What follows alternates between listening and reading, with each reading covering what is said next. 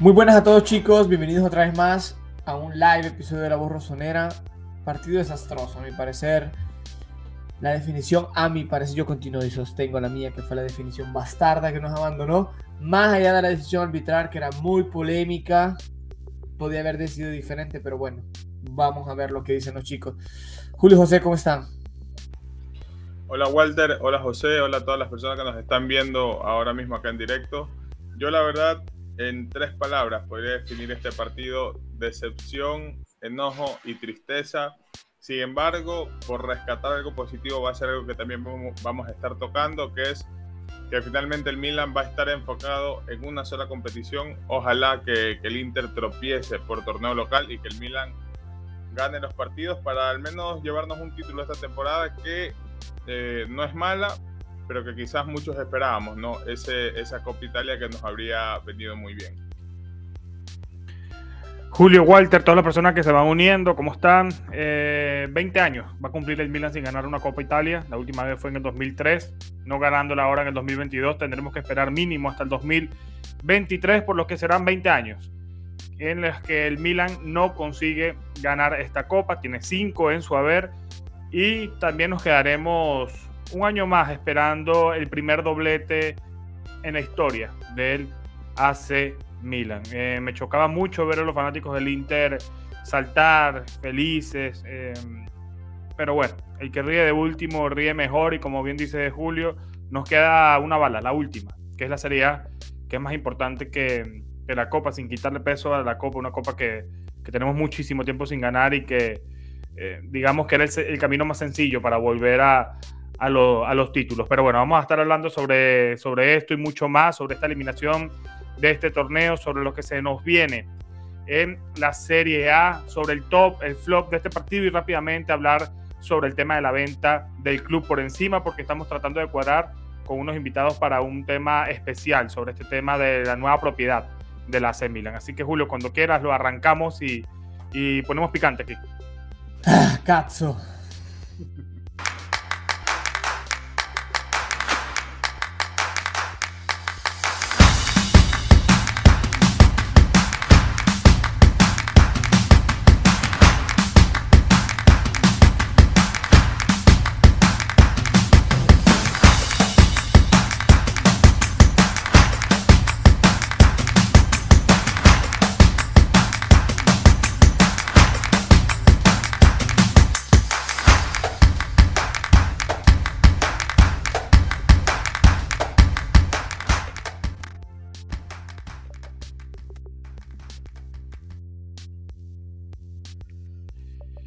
Y antes de comenzar, recordar que se suscriben, que se suscriban, perdón, a YouTube, que se suscriban a Spotify y que los que quieran participar en Patreon, ahí les dejaremos el enlace en la descripción para ello y que le den like al video. Sé que estamos tristes, sé que estamos bajoneados, pero para apoyar al canal, un like y darle a suscribir eh, nos ayudan muchísimo. Vamos entonces con lo que fue este partido. Julio y Walter estaban hablando antes de comenzar a emitir. Yo estaba callado escuchándolos eh, para tratar de decir todo ya en medio del episodio. Eh, y nada, quiero que repitan más o menos lo que estaban diciendo fuera de, cámaras. Quiero empezar contigo, Julio. ¿Cómo, cómo viste el partido? Luego daré mi impresión y, y cierro con, con Walter. Bueno, lo que yo decía, ¿no? Era que que era increíble ver el cambio radical del Milan desde el partido de ida al partido de hoy de vuelta. El partido de ida fue el 1 de, marzo. Ese, ese cambio tan radical del Milan donde no se ven huevos, no se ven carácter y cómo el Milan poco a poco ha ido dejando esa idea de lado, ¿no? Esa idea de ese juego un poco más directo, ese juego un poco más agresivo y la falta de definición, que es lo que mencionaba Walter también, la falta de gol de parte del Milan y la falta de precisión yo iba a decir algo, ¿no? Que quizás sea muy polémico y quisiera que acá todos también lo, lo comenten, quizás me, me, vayan a caer, sobre que eso nos pasa a nosotros como hinchas, y yo entiendo que de cierta manera esto también influye en el equipo, cuando nos conformamos con un Milan que gana mal, que gana jugando feo. Y yo aquí, y yo aquí no quiero tocar el tema de merecimiento porque es algo totalmente aparte, pero es que cuando viene un equipo que tiene más recursos que el Milan, que tiene una idea un poco más clara de, esto del fútbol, que tiene más variantes en la banca, que eso Walter ya lo va a estar tocando también más adelante, pasa esto, quedamos muy expuestos y ahí empezamos a ver las carencias que tenemos nosotros y que al final, en un partido frente al Boloña, quizá cambiar a Mesías por Salamakers puede servir, pero luego nos enfrentamos al Inter donde Mesías y Salamakers no terminan sirviendo para absolutamente nada. Algo que mencionábamos en el grupo Premium era que, y Walter, ¿no? También lo decía que para él, Pioli estaba como que dejando un poquito de lado esta competición y yo lo noté lo mismo cuando empezó a hacer cambios. Cambios que para mí terminaron dando en, bandeja de plata el partido para el Inter metiéndolo a Lacetic, que fue la, la, prueba más clara y contundente de que Pioli dice, bueno, estamos eliminados, vamos a darle rodaje al chico, vamos a darle minutos para que vaya sabiendo lo, lo que le toca. Nos hemos quejado, ¿por qué ante otros equipos sí? Por, perdón, porque ante, ante otros equipos de menor calibre no? Y en un partido donde en su momento con un gol podías complicar al Inter y con otro gol incluso hasta clasificar. Yo, yo no estoy de acuerdo, Julio, porque yo creo que el Milan, eh, incluso antes del polémico gol, que vamos a hablar de esto, polémico gol anulado a, a Benacer, hubo una jugada que tenía a 6-7 jugadores dentro del área, el Milan, buscando eh, ese descuento, en donde creo que fue Mesías el que en esa jugada puntual que menciono terminó haciendo un centro de muy mala manera. Eh, yo sí creo que el Milan buscó el resultado, pero lo hizo de la manera equivocada. Confió mucho, desde mi punto de vista, claro está, confió mucho y quiso jugar mucho con el tema del gol de visitante, que está vigente todavía en, esta, eh, en este torneo. Un 0 a 0 que teníamos en el bolsillo, tomando en cuenta que con un 1 a 1 estábamos dentro, creo que el Milan salió a la cancha confiado y tratando de manejar el 0 a 0 a su manera. ¿Qué, qué nos ha demostrado Piero en, los últimos partidos? Que este Milan se encuentra más cómodo jugando a ritmo pausado. Intentó hacerlo así, pero el Inter salió con un ímpetu mucho más, eh, digamos, eh, ambicioso. Salió a buscar el resultado desde el minuto 1 y el Milan se vio agobiado y por eso en minuto 4 ya estábamos perdiendo 1 a 0 y allí los planes se terminaron acabando. En minuto 16, creo que minuto 17, 18, ponle el minuto 20, creo que el Milan empezó a jugar muchísimo mejor, tanto así que tuvimos cuatro jugadas claras de gol, Andanovic tapó dos, otra que nos comimos debajo del arco que tapó un gran Perisic que, que sí no pudo rematar y la última antes del gol, 10 segundos antes de Rafael Leao, cuando el Milan, y lo que decía en Twitter, atacó en esa jugada muy tranquilamente, muy tranquilamente, con un Inter que también estaba partido allí. Y Leao, que yo esto no lo quise decir en Twitter porque ya hay ciertos jugadores que tienen defensores y, la gente como que no sabe expresarse, ¿no? Cuando alguien hace una crítica hacia un jugador. Leao en el uno contra uno mágico. En el uno contra uno, Leao mágico, de los mejores del mundo. No lo discuto. A la hora de definir, me deja demasiado que desear. Esa jugada puntual donde llegó el 2 a 0 en contra por parte de Lautaro Martínez, Leao tuvo que haberla metido. No tenía absolutamente nadie alrededor, caminó para, rematar y termina dando un remate fácil a las manos de Ananovic. Muy fácil decirlo desde aquí, por supuesto, pero desde mi punto de vista, yo que estoy analizando el partido, creo que Leao en ese sentido tiene que mejorar, tiene que aprender a definir mejor, tanto él como todos, porque ahora mismo culpa a Leao porque fue quien intentó en esa jugada puntual, pero el resto no se salva tampoco.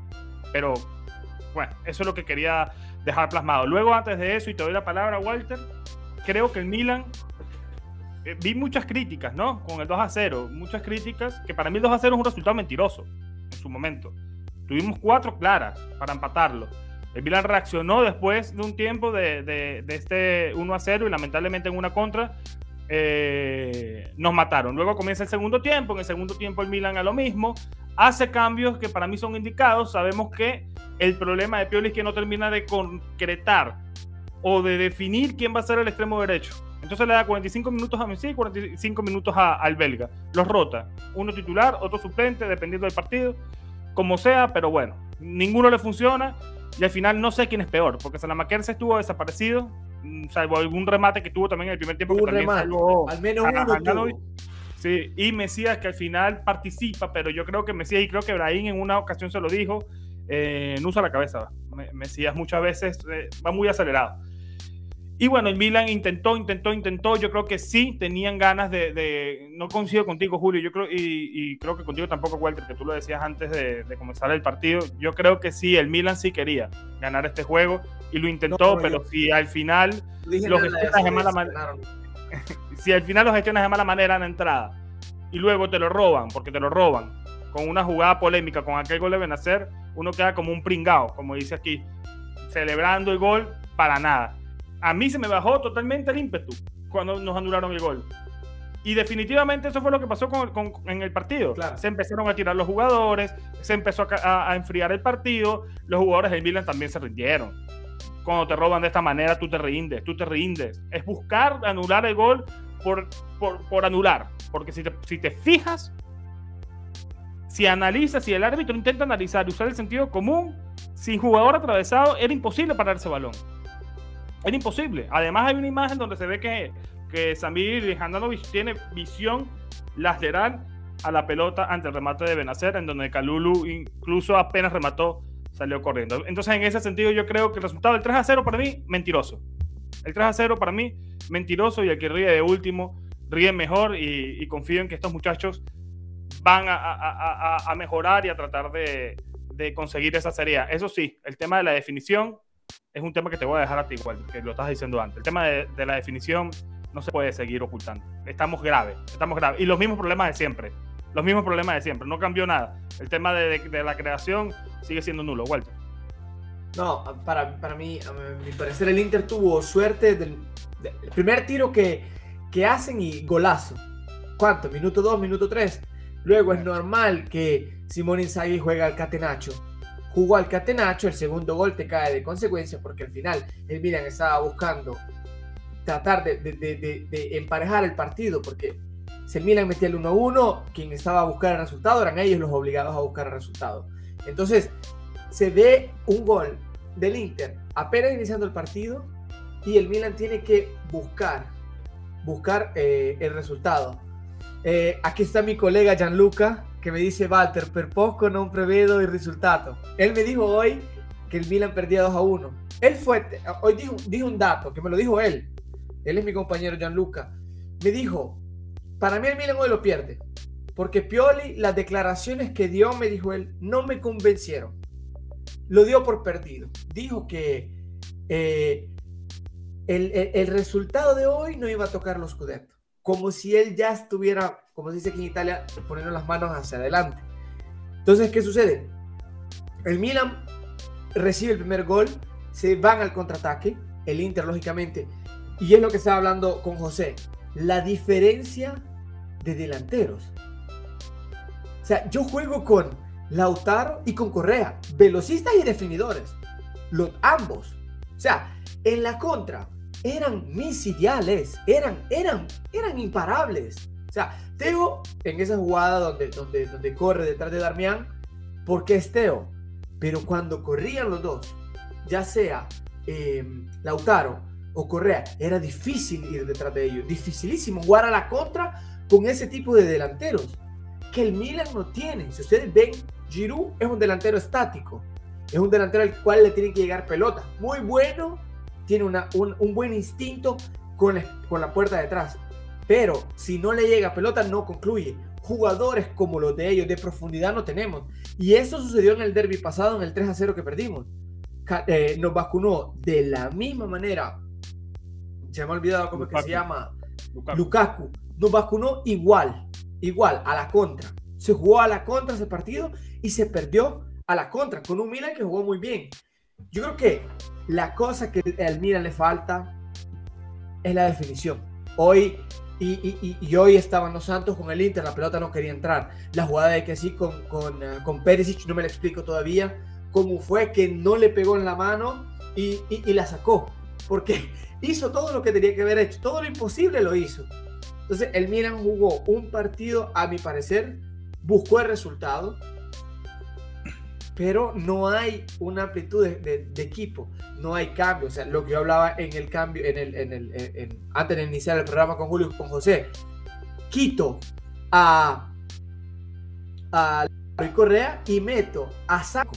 Nosotros aquí metemos O sea, ver la amplitud de, equipo es increíble. O sea, ellos al final podían seguir jugando con la contra. ¿eh? Con esos dos delanteros que metieron, podían seguir jugando igual y al mismo nivel de intensidad. Es que a eso voy. Es que entiendo tu punto del, tema de la plantilla, pero antes de este partido habíamos jugado tres contra el Inter y no habíamos perdido ninguno. De hecho, como bien mencionó Julio, en la ida de esta eliminatoria, el Milan fue mejor, pero quedó 0 a 0 porque tenemos dos, tres sufriendo con el tema de la definición. Pero en aquel partido, en la ida, el Milan fue mejor.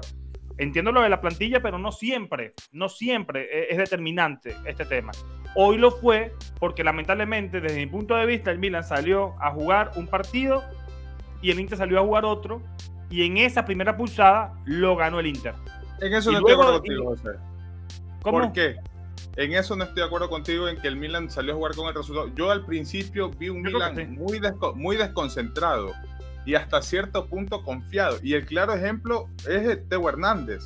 Pero claro, pero confiado por el resultado, Julio. Confiado por el resultado de ida.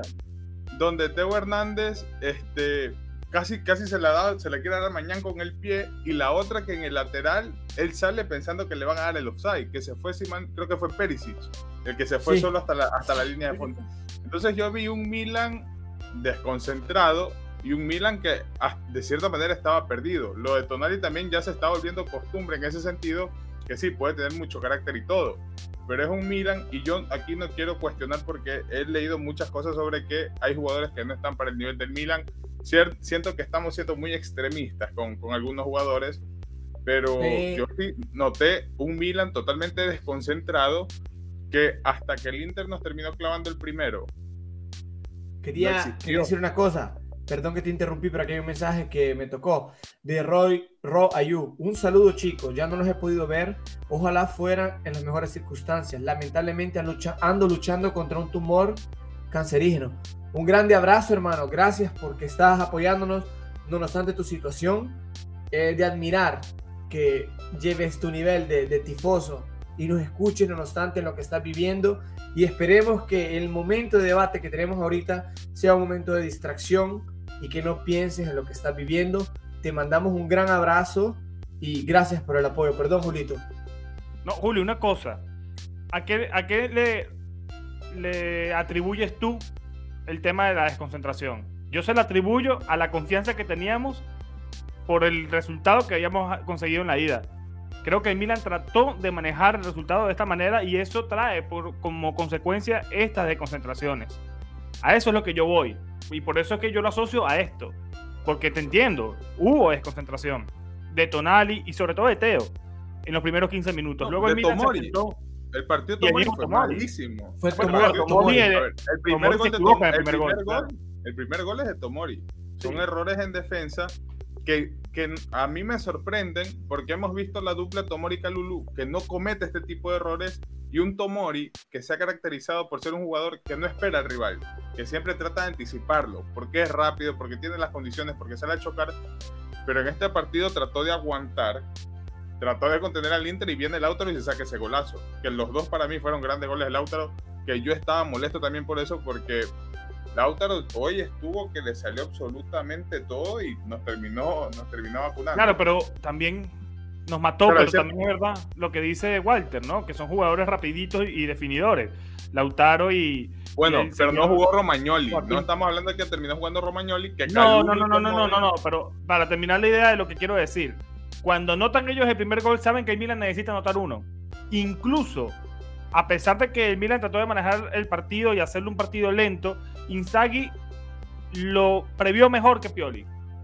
Porque él dijo, estos tipos a juro tienen que, tienen que meter gol sí o sí yo voy a salir con todo y voy a meter estos dos jugadores, sacrifico a Seco, lo meto a los dos jugones, a los dos rapiditos, y en algún momento me caerá un gol y luego el Milan va a tener que salir. Y al momento que salga lo liquido con una contra. Y al final le salió perfecto la jugada a, a, a Inzaghi. En ese sentido le salió perfecto. Y ahí sí gana el tema de la amplitud de plantilla. Ahí sí gana el tema de la amplitud de plantilla, pero son partidos puntuales, son situaciones puntuales, en eliminatorias puntuales que suelen pasar este tipo de cosas. Ya en una liga más larga hay, ¿Sabes? hay otras cosas, ¿no? ¿Sabes cuál es? Y lo, volviendo a lo que estabas diciendo, lo del gol de Calulo, aquí están cuestionando, fue gol, eh, fue anulado, no fue anulado. A mí lo que me sorprendió fueron el cambio de decisiones, porque el VAR es llamado por la mano de Tomori. Dice que no es mano, es pecho, y luego se inventa la posición de Calulu.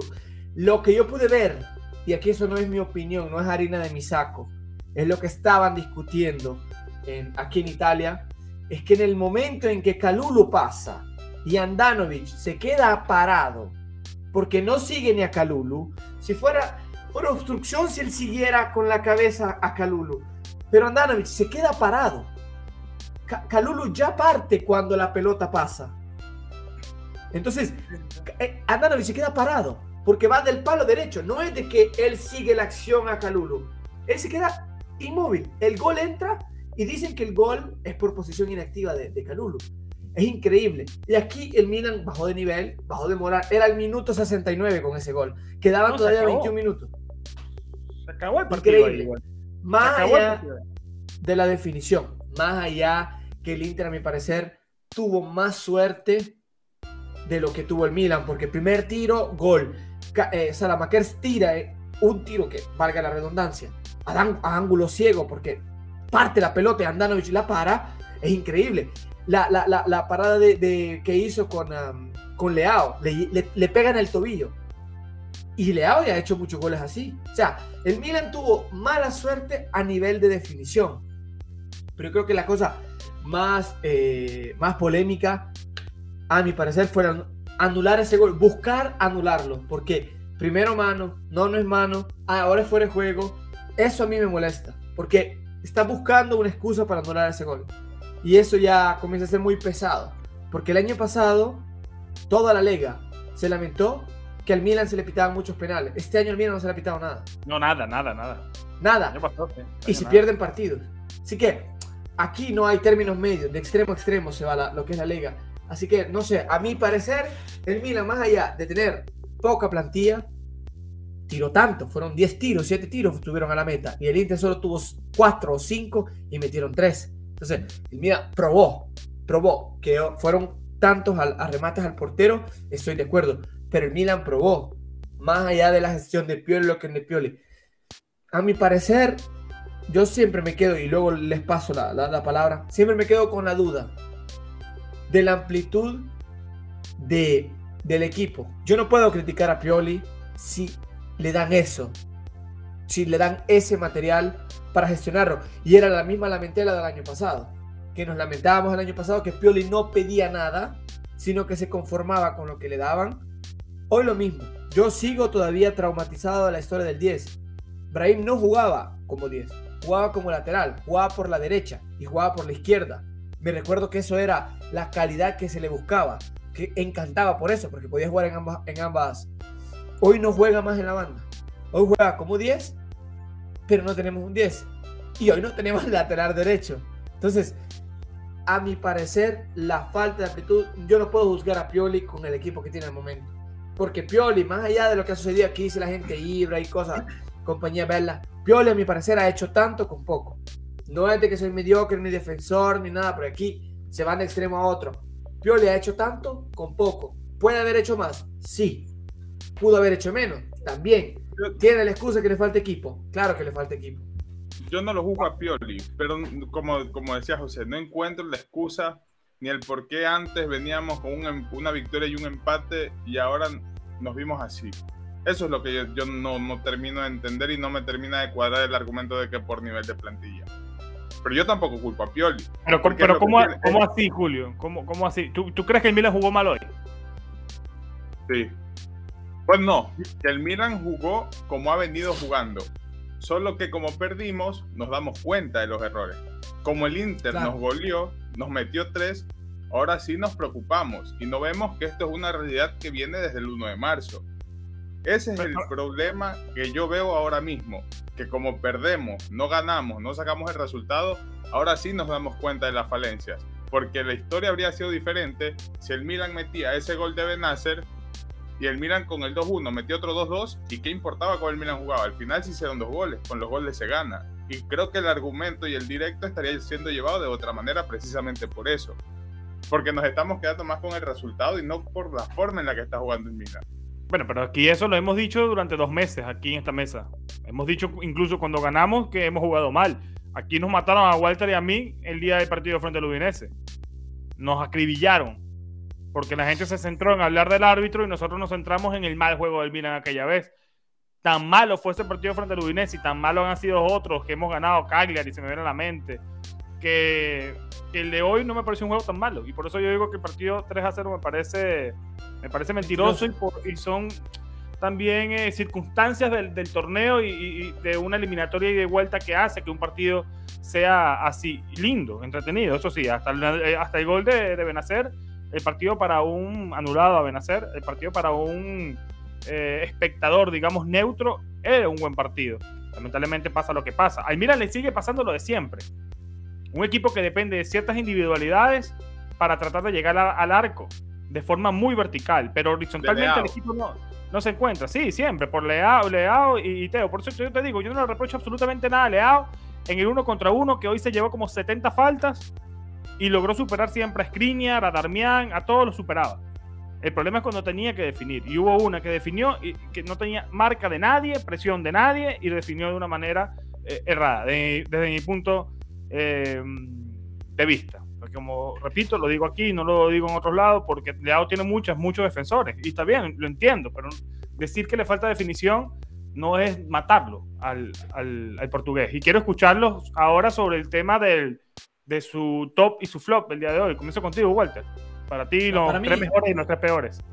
Para mí, en el top, meto a, Leao porque al final fue el que más creó, más jugadores de, más jugadas de, peligro las creó él. Pasaban donde él, eh, Darmian y Debray lo buscaban. Bajó hasta Skriniar a buscarlo. O sea, lo, marcaban en dos. Perdón, Bastoni. Bastoni y. y, y, y, Skriniar lo, lo, marcaban en dos. Entonces, buscó tanto. Hubieron, hubieron tantas jugadas donde Darmian no sabía qué hacer con él. Lo dejaba, pasaba en medio de dos. Era el único que entraba por la banda izquierda. Lamentablemente es la, la mejor banda funcional que tenemos hasta el momento. Por eso meto en el top. Benacer me gustó. Benacer me gustó mucho. Metió orden, buscaba, era, era yo creo que a mí lo, lo, lo, llevo llamando como el soldado silencioso, porque yo veo que es el que más trabaja y no habla mucho, no protesta mucho, se levanta, busca, eh, trata de cambiar el resultado, busca balones, las pelea. En la jugada del gol aparece de la nada, cazzo. Tira una zacañata, como se dice aquí en Italia, y, mete un gol. Había creado otra jugada, había hecho cambio de, de, juego, intentaba hacer eso. Lógicamente el equipo no podía dar más. Luego aquí me quedo con el de siempre Rosonero, yo estoy, estoy de acuerdo. Me quedo con Teo Hernández, porque Teo para mí era el otro que intentaba salir. Teo cuando es verdad que Teo siempre busca la misma, pero la misma nos ha salvado tantas veces. La misma nos ha salvado tantas veces y cuando no, o, lo votan y consigue faltas, y hoy Teo consiguió tantas faltas, consiguió muchísimas faltas, porque lo votan al final un par de veces, es el que más busca jugadas. Yo creo que es lo que rescato de ese partido. A Meñán no le puedo criticar nada. A Meñán no le puedo dejarlo solo. primer tiro no es culpa de él. El segundo lo dejan solo. ¿qué podía hacer? Tenía que salir. En el tercero, él trata de tapar el ángulo y, cae el gol de gozo. Difícil criticar a Meñán y no lo voy a criticar. ¿A quién meto en el flop? Lamentablemente, Tomori. Tomori se pierde en el primer gol y en el segundo gol. Es culpa de él los dos goles. Tomori hoy malísimo. Malísimo. Desubicado. Eh, no trató, no, no, no, había presencia. Más allá de que quiso salir con el balón parado. Pero a mi parecer tuvo muchísimo protagonismo Tomori. Tonali perdido, talmente perdido 45, porque no aportaba nada. Y en el podio me quedo con Salamakers y, y Mesías que desde hace tiempo van de la mano peleando quién es peor de que el otro. Pero yo me quedo con la única cosa que me quedo, que al menos Katsu Salamakers hizo un tiro de peligro. Le, eh, Mesías no hizo un cazo, no hizo un cazo. Hubo una jugada que hace la torre y la manda a nadie, a nadie. Da el cabezazo a nadie. O sea, era el quinto defensor. Y muchas gracias a Francisco que nos acaba de donar en el super chat. Y aquí sí que están contra nosotros, los árbitros. Así que paso la pelota a Julito. Y ya vamos a hablar sobre el tema de los árabes rápidamente ante, después del top y flop. Julio, tu, tu análisis del top y flop. en el top voy a incluir a Leao porque fue el que más intentó a pesar de que definió mal, a pesar de que muchas veces perdió la, la pelota por ese, esa individualidad, aunque hoy siento que Leao terminó jugando muy solo arriba, muy abandonado, nadie lo terminó acompañando. Y no es una crítica hacia Giroud, sino que es algo que también se ha visto en el resto de partidos, ¿no? No le llegan balones, es un delantero centro estático, como lo mencionaba Walter, y si no generas para él, si no le das balones, es muy difícil que pueda convertir. Eh, el primer remate de cabeza, si mal no estoy, creo que fue al ochenta y tantos minutos de juego. De ahí Mesías tuvo una que otra jugada que hacía bien el enganche, recortaba, pero luego la, tiraba a la tribuna. Un desastre lo del brasileño.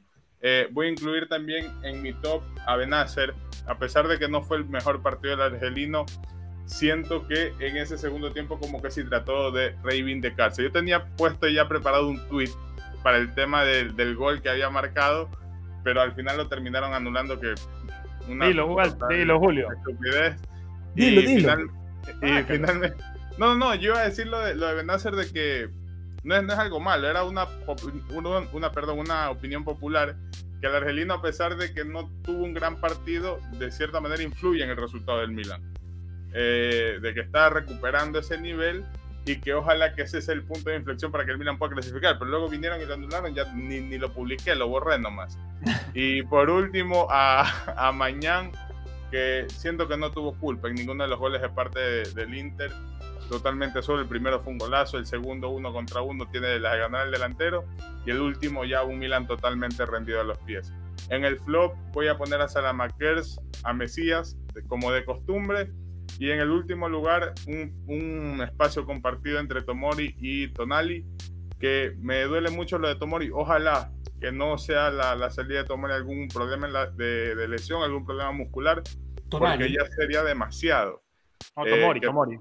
Tomori, ah, Ya sería demasiado que en el tramo final de la temporada se nos lesione el, defensa central titular. Saludos a los premium, dice aquí Luis Reyes. Saludos, hermano. Ya estamos ahí también. estábamos hablando, un abrazo. Estábamos hablando también con ustedes en el, grupo premium. Bueno, vi a Julio muy activo en el grupo premium durante el partido. Yo ahí no participé mucho. Eh, me llama la atención una cosa. No nombraron a Calabria en el, flop. Ninguno de los dos. El partido de Calabria hoy fue, fue muy malo. Fue muy malo desde mi punto. Para mí hubo quien lo hizo peor. Sí, mira, a mí, también, a mí no me gustó de que sí para atrás no me gustó absolutamente nadie, la verdad. Teo no te gustó, por ejemplo. A mí no me gustó Teo. Bueno, yo voy a variar. La, jugada de con quién fue, creo que fue con, con Darmian, que Teo lo choca. Para mí fue falta de Teo. Porque fue, falta, fue, falta, fue falta, fue falta, fue falta, Fue falta de Teo. No entiendo cuál fue el reclamo, cuál fue la interpretación. Bueno, acá en Ecuador lo, lo terminó narrando Vito de Palma con Jorge Barril, que decían que no, que era falta del jugador del Inter. Yo veo que Teo primero lo no, Parecía, ah, no Parecía. No, no, no. Yo también pensé, yo también pensé que había sido falta de Darmian en contra de Teo, pero, en realidad es Teo que le hace la falta. O sea, ah, sutilmente llega un milésimo de segundo antes Darmian a la pelota Roja. Y Teo le lleva, pero se veía desde atrás como si fuera falta de Darmian. No, no, no era roja, era amarilla. No, roja. que llegaba un poquito antes Darmian, último hombre es roja, porque Teo iba solo con él. Sí. no, llegaba Calabria. Llegaba Calabria en retroceso también. Yo creo que yo, yo, yo no vi falta ahí. Pero bueno, tendré que verla mejor. yo pensé que estaban hablando una en el segundo tiempo que eh, Leao pisa a Lautaro. Perdón, Teo pisa a Lautaro y Tessa no la, no la canta. no fue Calulu. Calulu lo patea. Calulu, perdón. Calulu lo patea en el tobillo. Sí, esa era falta. Bueno, al final los árbitros un desastre. Pero los perjudicados mayor, en mayor medida fuimos nosotros con ese gol anulado, mal anulado, amenazar. Lo voy a poner a Calabria para variar un poco lo que han dicho ustedes. Lo voy a poner a Calabria, lo voy a poner a Mesías. Y hoy lo tengo que poner a, a, Tomori por, por el error en el primer gol. En el segundo no tanto, porque en el segundo yo creo que que es más, un error de funcionamiento del Milan que no entiendo por qué picaron el partido tan rápidamente. Iban 35 minutos y el Milan soltó toda la, la caballería al ataque con tanto tiempo todavía por jugar y en esa contra nos matan con un mediocampo que no existía. Luego un pase a profundidad, un gran pase a profundidad que le mete Correa a, a Lautaro poco puede hacer la defensa. O sea, puede dar un paso adelante y, dejarlo adelantado, puedes tratar de achicar, pero es muy difícil allí para mí culpar la defensa central en ese sentido. Y en el top lo tengo que poner, para mí, los más destacados, porque también tuvieron errores. No fue un partido perfecto, ni mucho menos, por parte de Leao, que como dije, critico su, su tema de la definición, pero también es verdad, ahí se nos fue Julio y ya entrará nuevamente, también es verdad que fue el único, fue el único quien lo intentó, definitivamente y de gran manera. Eh, Benacer perdió un par de pelotas, pero también recuperó muchas otras. Eh, y además eh, participó activamente en, en, la claridad de un medio campo que no se encontraba. Así que lo tengo que poner a él. Y un tercero, un tercero se me hace difícil. Lo, lo pongo a Teo. Lo pongo a Teo también por, por, el ímpetu. Aunque Teo y Tonali salieron muy desorientados en el, en el, en el primer tiempo. En el primer tiempo estaban muy, muy desorientados ambos. Walter. Ah, no, no, sé qué, qué, qué, decirte. Recuerda todo lo que está pasando. Me están jodiendo porque estaba respondiendo en el grupo privy. Yo estaba aquí chateando con los del grupo privy hablando y están diciendo, no te ves chateando. Es que mira, vamos, vamos hablando de esta cosa, como dice Julito. En algo, algo me gustó de Julito que dijo hoy desde cuándo es que viene la mala racha, la falta de definición. Yo fue el que dije que a mí no me interesaba ganar partidos malos. O sea, no jugaste bien y ganaste, que cacho me frega. Estoy ganando y, llevo puntos. La cosa es que en partidos sustanciales o, que te pueden marcar la diferencia te vienen a joder como hoy. Como contra el Boloña, como contra el Torino. Si no buscas la diferencia, la definición, lo que es la creación de la jugada, viene a suceder lo que sucede hoy. Hoy, a mi parecer, en laterales, el Inter supo entrar más por la banda derecha que por la banda izquierda. Casualmente, la banda de Salamakers y de Calabria. Yo creo que al final Calabria termina siendo un poco perjudicado por esto, por los espacios que dejaban los laterales. A Salamakers se le, se le yo creo que todavía no, no, encuentra Pioli un esquema de lo que tiene que hacer su lateral derecho. En el lateral izquierdo con Leao no le exige mucho de bajar a defender, pero es una cosa diferente con lo que es el lateral derecho. Al lateral derecho le exige bajar a defender. No hace como un lateral izquierdo. No sé si me explico con ese, ese problema de roles. Entonces, al final yo creo que la banda más desorganizada y, y, que menos sintonía tiene es la banda derecha y es donde más entra.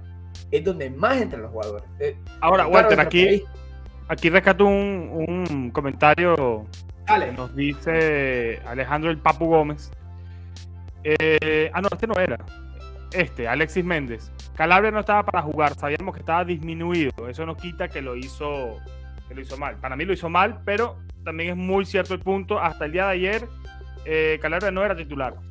Recordemos que salió lesionado del partido.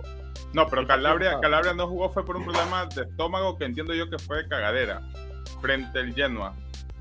Cagó, no estoy. Claro, ah, bueno, o sea, Calabria, no tenía ningún problema físico muscular, o al menos eso no se reportó. El último reporte fue, Calabria no va a estar para el partido frente al Genoa, que terminó jugando Calulu por derecha y Capia como central por un problema intestinal. Luego también otros pusieron problemas estomacales. Entonces no sé qué tanto influya. Incluso el mismo Pioli lo dijo. Eh, eh, cuando le preguntaron en rueda de prensa, dijo, Calabria ya está mejor, aparentemente hoy se debería entrenar con el equipo. Esto lo dijo ayer en rueda de prensa previo al partido frente a hoy.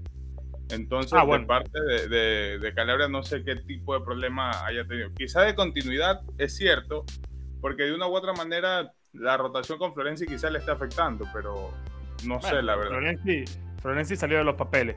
Chicos, rápidamente, vamos a hablar un poco sobre el tema de la venta de, del Milan por encima, tomando en cuenta que vamos a tratar de hacer un episodio completo sobre este tema en específico. Eh, voy a dar algunos detalles que se han ido filtrando, lo ha ido publicando en, se ha ido publicando en Universo AC Milan durante toda esta semana. Eh, también este, en AC Milan en castellano en Instagram sobre lo que está ocurriendo ¿no? en el tema de la venta. Se confirma la venta del equipo por parte de dos agencias como Reuters, creo que fue una, eh, y luego se hace eco de ello también en, Italia. Se hace eco de ello en, Italia. Y básicamente lo que más terminó de desatar todo esto fue que el día de ayer la propia embajada de Bahrein confirmó que las negociaciones iniciaron el día de ayer por 1.1 eh, billones de dólares. Billones, sí, sí billones con B de dólares para la venta del Milan. Una cosa que, que sorprende, ¿no? Porque al final Elliot eh, adquiere el Milan por la estafa de estos chinos en el año 2017, curiosamente en abril de 2017, hace cinco años. Y, aquella compra a Berlusconi creo que había sido de 600 millones de, 600, en dólares. 600, 700. es casi lo estamos doblando. O sea, básicamente Helio en tres años, desde el 2018 acá, cuatro años, ha doblado, ha revalorizado al Milan. Como siempre, como siempre, como siempre fue el objetivo principal. Y de hecho, cuando comenzó la voz rosonera, esto estaba muy en, auge. Tuvimos un episodio donde hablamos de esto, hay proyectos. Y dijimos, Todos queremos a Ragni. Claro, ¿no? Y, el proyecto para todos era este, ¿no? Sabíamos que tarde o temprano esto iba a pasar. Lo que pasa es que la pelea por el escudeto y la parte deportiva a veces nos desvirtúa que están pasando cosas a nivel institucional. Maldini no lo deja. No, y cuando comenzó la voz rosonera también estaba este tema de que habían ofrecido este señor, que se me olvidó el nombre. El de Louis Vuitton. Louis Vuitton había ofrecido, pero inmediatamente Elliot, eh, eh, ¿cómo se llama el dueño de Elliot? Que no es Paul Singer, el hermano. Singer. Había salido a desmentir en ese momento. Aquí no salió a desmentir absolutamente nadie. De hecho, le han preguntado a Pioli, le han preguntado a Maldini, le han preguntado, hoy a Maldini le volvieron a preguntar antes del partido. Y dijo que eh, los jugadores han recibido con bastante curiosidad esta noticia. Eso fue lo que dijo Pablo Maldini a los micrófonos el día de hoy. Bueno, básicamente la negociación está marcada en esto, 1.1 billones de dólares. Eh, el mercado parece que no se tocaría lo que estuviera ya cerrado, entre comillas. Entre comillas sabemos que hay dos jugadores que podrían estar cerrados, pero no hay confirmación alguna, que son Botman y Renato. Si estos jugadores tienen ya algo firmado, un preacuerdo firmado con el Milan, esta nueva propiedad lo respetaría. Además, quiero decir algo con respecto al, tema de, posiblemente haya reestructura de directiva. Quizás Paolo Maldini, quizás pueda pasar a ser presidente ejecutivo del club, el cargo que tiene ahora mismo eh, Paolo Scaroni. Posiblemente. Mm por darle a Frederick Massar alguien con más experiencia en el área. Pero ojo, esto no quitaría tampoco eh, la relación que tiene Pablo Maldini al momento de convencer jugadores que, como lo decía José, prácticamente este chico Butman y el otro es Origi, ya habrían dado su palabra al Milan. Origi, claro, Origi también. Porque eh, Maldini los buscó. Estamos hablando de equipos como el Newcastle que fueron a buscar a este chico Butman, que es otro equipo que también tiene inversión millonaria, pero no, como lo fue a buscar Maldini, le ha dado esa prioridad al Milan. al final son cosas que marcan la diferencia, ¿no? Pero es una posibilidad, no es algo confirmado, pero es una posibilidad. A mí me preocupa, Julio, que sabemos que, está rodando mucho esta información hoy, que Gaxidi no se ha renovado. Sabemos que también Gaxidi, el CEO del Milan, el día de hoy fue traído por Elliot para lo que hizo, ¿no? Revalorizar el club y lo ha hecho de gran manera. Pero ahora con nuevos dueños, habrán nuevas estrategias y quizás allí necesiten otro CEO. De allí quizás no figure la, eh, eh, el nombre o el nombre de García. Yo había leído, había leído esta mañana que en realidad él había rechazado la oferta. Que primero sí se estaba evaluando y luego no. Que habían dicho sí se evalúa lo que estamos hablando y luego García se retractó y dijo entramos en evaluaciones. En ese famoso de 1.11 millones. Mira, eh, yo, vi, yo vi algo de alguien cercano a Gassidis en Instagram y no lo compartí porque ya sería muy vende humo de mi parte, ¿no? Quizá por, por venirme arriba después iba a quedar como vende humo. De algo sobre una mudanza a España, de alguien cercano a Gassidis. Entonces, no sé si tenga que ver o no sé si esté relacionado al tema de Iván Gassidis de que pueda salir del Milan. Longo fue el que dijo hoy que reveló que Gassidis tiene contrato con el club hasta noviembre. Maldini y Mazara, si mal no estoy, lo tienen hasta junio. Aparentemente los van a renovar a ellos, pero como lo decía eh, José, Gassidis termina siendo la mano derecha de la, de la familia Singer, que son las caras, los representantes del grupo Elliot. Es que, por ejemplo, aquí lo dice Manuel. Manuel, lo, por aquí creo que lo dice Manuel. No, lo dice José Méndez. Eh, saludos, Tocayo eh, es difícil que siga porque él maneja muchas propiedades en Estados Unidos. Y es verdad. A que sí lo trae, eso es el grupo Singer, lo trae es es, es Elliot. Así que, que bueno. Y bueno, ya vamos a hablar de esto con más calma en los próximos días, un episodio especial. También hay un tema con el estadio. Parece que el estadio podría estar solo para, solo para el Milan. Y en fin, 300 millones de euros es lo que la Gaceta de los Sport maneja que podría invertir este nuevo grupo para que el Milan se refuerce en verano. Justamente lo mismo de los chinos hace cinco años, en el 2017. Ya sabemos qué pasó, ¿no? Con las 11 cosas. de Vietnam. Pasemos a las, eh, paseamos las cosas serias. Formal y formal y formal Las cosas formales. Así que bueno, veremos, porque este equipo hay que reforzarlo. Seguramente tendremos muchísima tela que cortar. Vamos a estar hablando aquí con varios invitados. Así que, con calma, básicamente esto es lo que está su- sucediendo. Tengo información de que esto se puede cerrar en las próximas dos, tres semanas. Si se cerrara en abril, si se cerrara en abril, se cerraría en el mismo mes que lo cerraron los chinos hace cinco años. Así que. Los bueno, chinos, pues, mira, yo, yo tengo una, una pregunta, una pregunta para ustedes y también para las personas aquí en los comentarios. ¿Ustedes creen que se termine oficializando esto o creen que Elliot le terminó cogiendo como que ese gusto al, al mundo del fútbol y va a decir no, vamos a rechazar y vamos a seguir en el Milan? Posiblemente para seguir No, revalorizando la marca o creen que van a dar un paso al costado ya. No, yo no creo que No. llegue una oferta superior a, un- a- a esta. Es mucho, Julio. Estamos hablando de casi el doble de lo que lo, adquirió Elliot. Elliot le prestó esa plata a los chinos. 600 millones, 500 millones le prestó y ahora le están dando 1.1 No, no, y él no es, no es su, no es su core business. No les interesa. No, ellos, ellos manejan otro tipo de negocio, como bien dice Walter. Chicos, si el domingo ganamos frente a la Lazio, estamos en Champions. Si la Fiorentina no suma.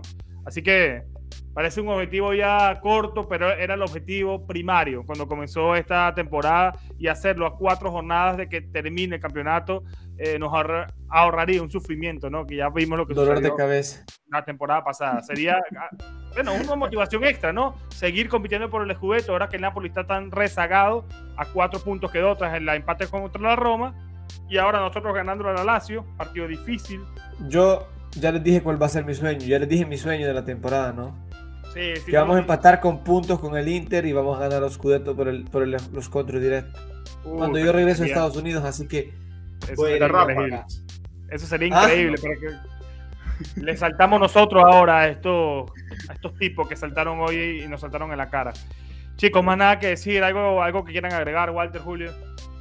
Forza ¿Sabes lo que yo leí? todo. No, no recuerdo si fue que lo soñé que lo ponían en el grupo premium o lo leí en el grupo premium. Que el Atalanta estando mal y sin tener oportunidad de, bueno, sin clasificarse a competición europea esta temporada, deja al Milan sin, sin Scudetto. La Atalanta es la que lo termina cortando al Milan. No sé si fue un sueño o si lo leí en el grupo premium de la Borro. Julio, córtalo. Ciérralo, ciérralo, ciérralo. Julio, va pa' culo. Que mira que esos, esos malditos al final Es nos que nos tienen recuerdo- los nervios de punta. Contra Mufa, Por El claro. año pasado, Por eso. la Champions League no se iba por esos maricas. Y ahora se puede perder los cuidados por esos maricas. Deja de, de tirar sal, Julio. Tírate la voz Ah, solo. no, Qui- y Rapate el pelo. Que sea contra Mufa. Hace, Contra Mufa. hace tu, confío. tu, hace tu, tu, tu, tu apuesta, no, rapate vos. No que los demás. Mira, si nos quedamos fuera de. Perdón, si perdemos el Scudetto por la Atalanta, me rapo.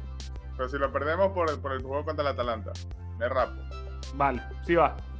Perfecto. Entonces, sí, mire, cómo, cómo desean, ¿no? Que el Milan se quede sin Scudetto. Walter y José. No, cazzo. Mal, mal, mal. Gracias, chicos. cazzo. Forza Milan, nos vemos el domingo. Chao. Chao.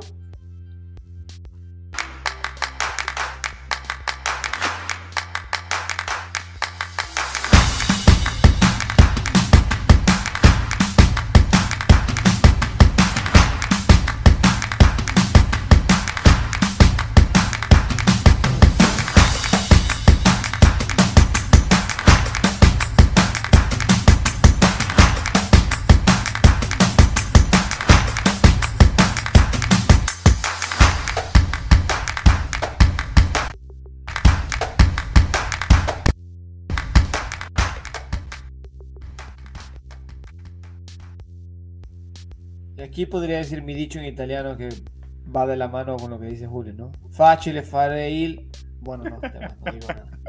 Me voy, a, me voy a vestir de árabe cuando nos compren los árabes. Tanto ya tienes la barba, José. Exacto.